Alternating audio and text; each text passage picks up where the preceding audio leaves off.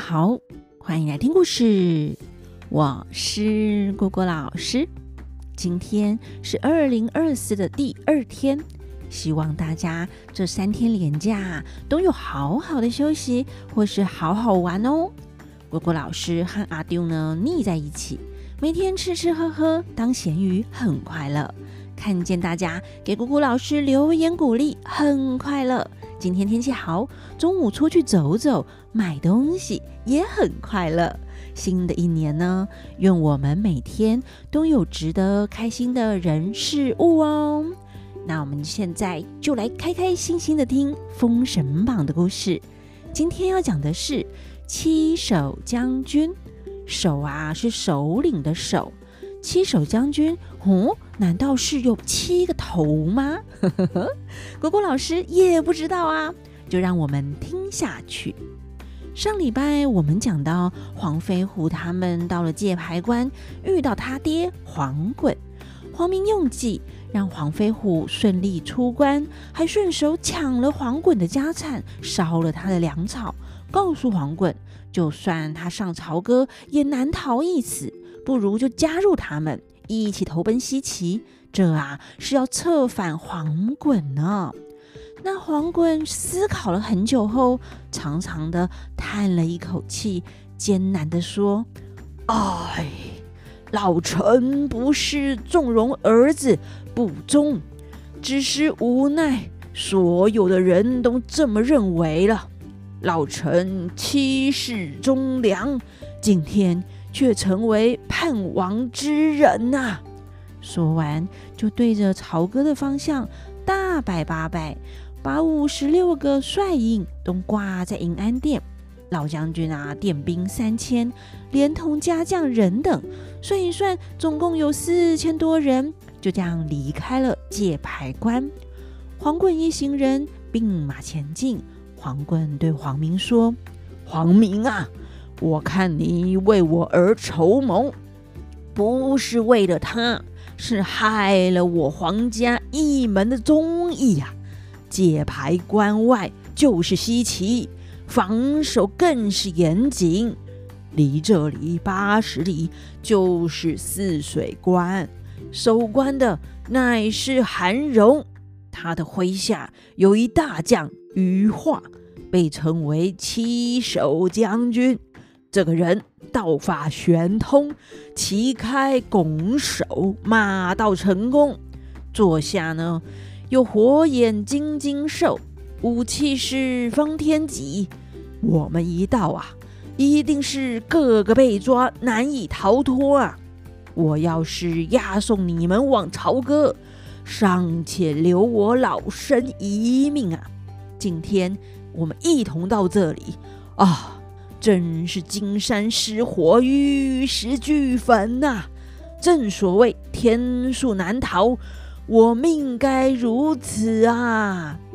转头又见七岁孙儿在马背上啼哭，更觉得前途悲惨，更是难过起来啊！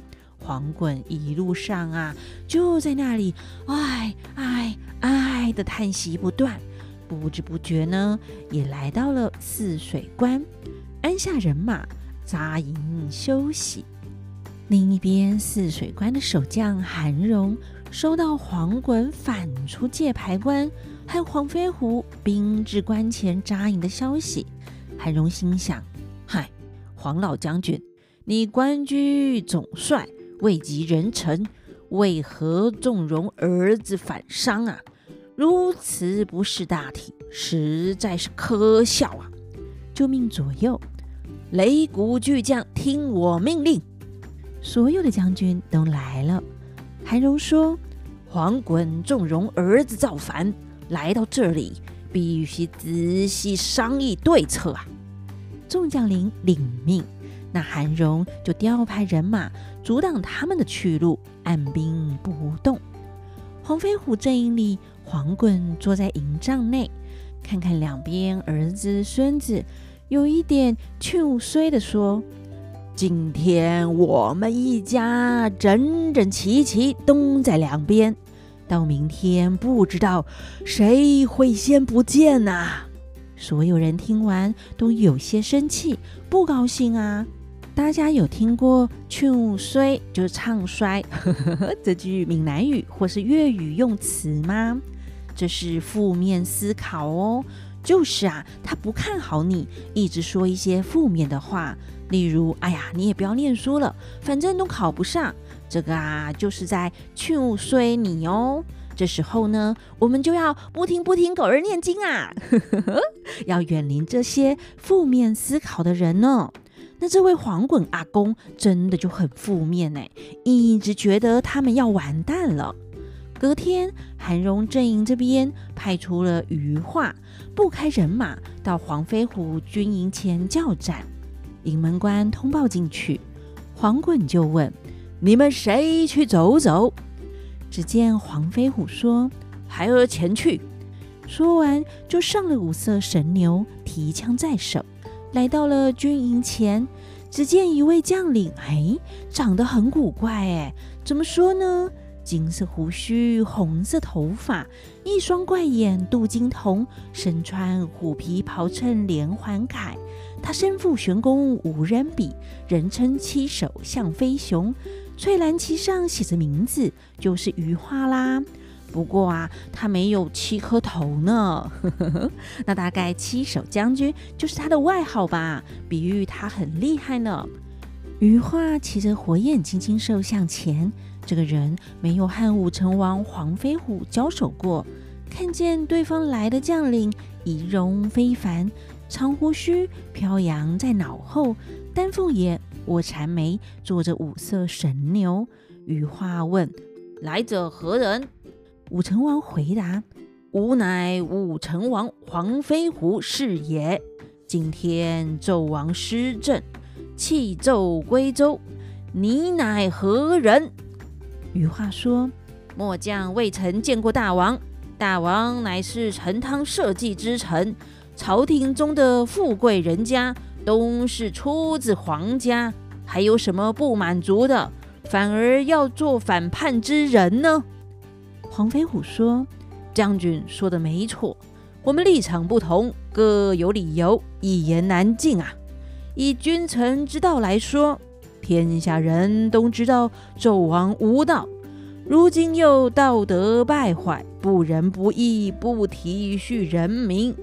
天下诸侯都知道有西岐周朝的兴起，三分天下，西周已得二分了。”可见得天命有归，我们今天要去西岐，必须从泗水关过去，还请将军借道，感激不尽啊！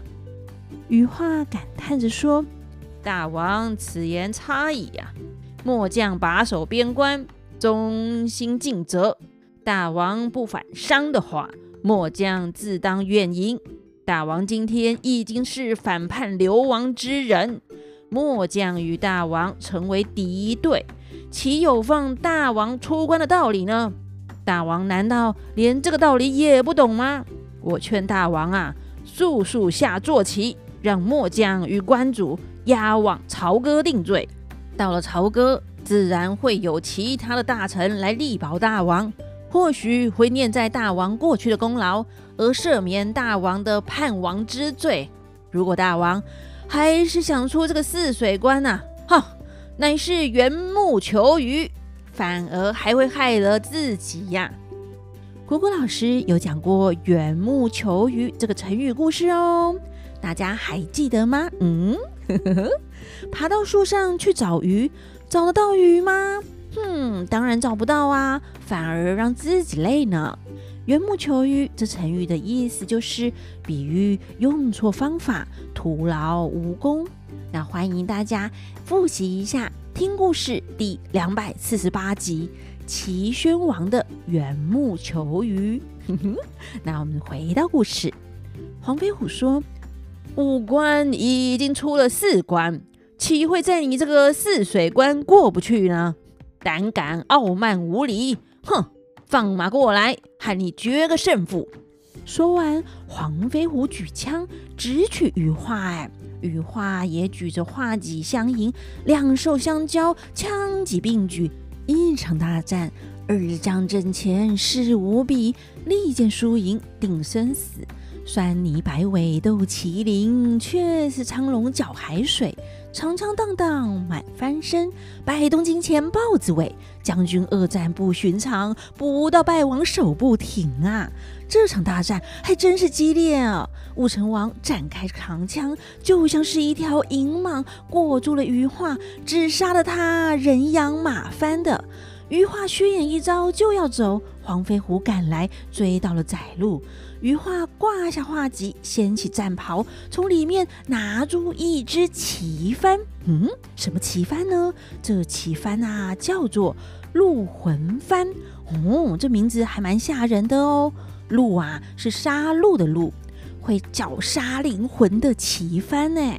这个武器呢，是蓬莱岛一个气仙人传授的，乃是旁门左道的东西，不正派啊。那余化就往空中一举，噗的数道黑气把黄飞虎给罩住了，凭空拎去，往那个辕门摔下去。众士兵就围上去，把武成王给抓了。羽化真的是旗开得胜回府，打开戮魂幡，哎，就得胜啦。呵呵呵，那很快的就有小兵通报守将韩荣。于将军已经抓到反贼黄飞虎啦！韩荣传令推来，众士兵就将黄飞虎推到他的面前。黄飞虎站着不跪，韩荣就问：“朝廷有什么亏待你的？一定要造反？”黄飞虎笑着说：“哼，你现在坐守泗水关，不过是狐假虎威。”假借天子的威服来弹压这里的人民，哪会知道朝政问题呢？祸乱的起源，君臣为敌的原因啊！我今天既然被你抓了，不过就是一死而已，何必多言？刚刚黄飞虎提到的“狐假虎威”这句成语，果果老师也有说过哦。忽然觉得啊，果果老师还讲过真多成语故事呢。那也欢迎大家来复习一下，听故事第三百八十四集《楚宣王的狐假虎威》哦。那我们再回到故事，韩荣说：“吾既镇守边关，擒拿反贼，不过尽忠职守，吾也不与你争辩啊！来人呐、啊，先关起来。”尽速将余党也抓住，送往朝歌。故事听到这里，这羽化也真是厉害哎，身上有黑科技武器，能够抓住黄飞虎。那么黄飞虎被抓后，其他的人又该怎么办呢？会全军覆没吗？欲知后事如何，且听下回分解。那我们就下回分解喽。拜拜。